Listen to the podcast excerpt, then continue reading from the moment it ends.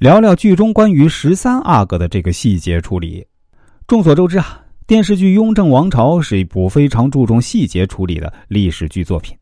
在很多网友看来啊，整部电视剧几乎没有一个多余的镜头，没有一句多余的台词，任何经演员讲出来的话呀，都可以找到与之对应的片段。在康熙选举西北大将军王期间啊，胤禛为了争取大将军王这个职位，曾经和邬先生有过这样一番对话。乌先生提醒胤禛，十三阿哥的外公是喀尔喀蒙古大汗，言下之意是提醒胤禛啊，十三阿哥身上流淌着蒙古王公的血脉。如果让十三阿哥担任大将军王，不仅违背了康熙准备安排十四阿哥治军西北的本意，而且十三阿哥自身也难以服众。因此，眼下还不是举荐十三阿哥出来任职的时机。在很多观众看来，乌先生似乎这句台词只是随口说说而已，并没什么实际意义。事实上，《雍正王朝》电视剧中有好几个片段都可以充分对乌先生的这句台词啊予以印证，而且毫无违和感。片段一：热河兵变之后，十三阿哥被收押在理藩院。那不少朋友会疑惑呀，那十三阿哥当初被收押在理藩院，和他有蒙古王公血统有什么关联呢？在这儿啊。咱们首先要了解一下理藩院到底是做什么用的，是个什么样的机构。之前呢，我曾经在一篇分析为什么佟国维会事先知道十三阿哥要被收押在理藩院，进而提前安排隆科多前去那边任职的文章里啊，专门解析过。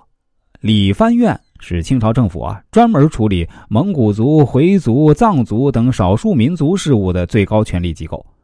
由于十三阿哥特殊的身份。他是蒙古王公的外孙，因而处理十三阿哥需要经过理藩院。那佟国维在了解了热河兵变之夜的来龙去脉后，意识到十三阿哥返京后必然会被交由理藩院来处置，便深藏不露的做出了对隆科多的安排，让他借坚守理藩院的机会啊，提前示好十三阿哥，以便于悄无声息的烧胤禛的冷灶，而自己呢？便放心大胆的去支持八阿哥。佟国维如此一明一暗的布局啊，是为了确保佟氏家族在这场楚军废立风波中立于不败之地。电视剧中啊，一举新太子篇章啊，本就是最为精彩曲折的桥段，而十三阿哥这段潜藏的细节啊，更令其中的剧情充满玄妙诡谲。片段二。十三阿哥布局剥夺年羹尧西北大将军职位的时候呢，蒙古王公也有参与。雍正继位后啊，随着西北叛军被消灭，年羹尧身为西北大将军，却在西北作威作福，日益骄奢淫逸，甚至把雍正安排到西北推行火耗归公新政的孙嘉诚给杀害了。这个时候，雍正在江南巡视，并未坐镇京城。安排撤换年羹尧西北大将军职位的任务呢，就落在了十三阿哥肩上。我们且注意看一下啊，经办此事的涂里琛在领命之际啊，张廷玉对他说的那句话意味深长：“该怎么办？十三爷都交代了。”那么十三阿哥都交代了什么呢？我们继续看后面的剧情。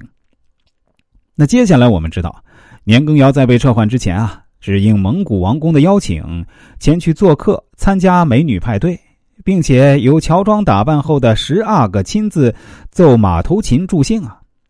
在年羹尧离开大将军行辕期间啊，岳钟琪将年羹尧的心腹军官全部调防，换上了自己的心腹。待一切准备停当之后啊，才安排人把年羹尧传唤回来。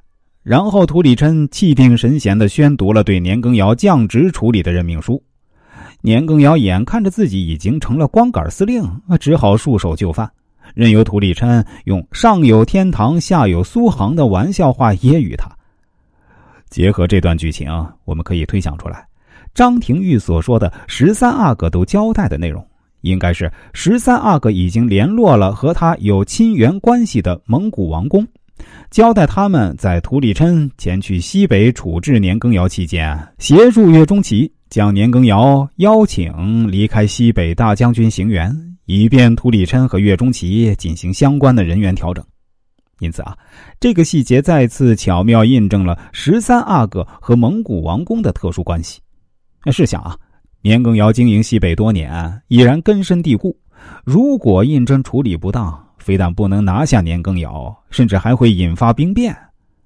胤禛之所以放心大胆的安排十三阿哥处置此事，必然是有着十足把握。这十足的把握，就源自于十三阿哥和蒙古王宫的亲密关系啊。这一层关系使得蒙古王宫在关键时刻会毫不犹豫的坚决协助十三阿哥完成这项特殊任务。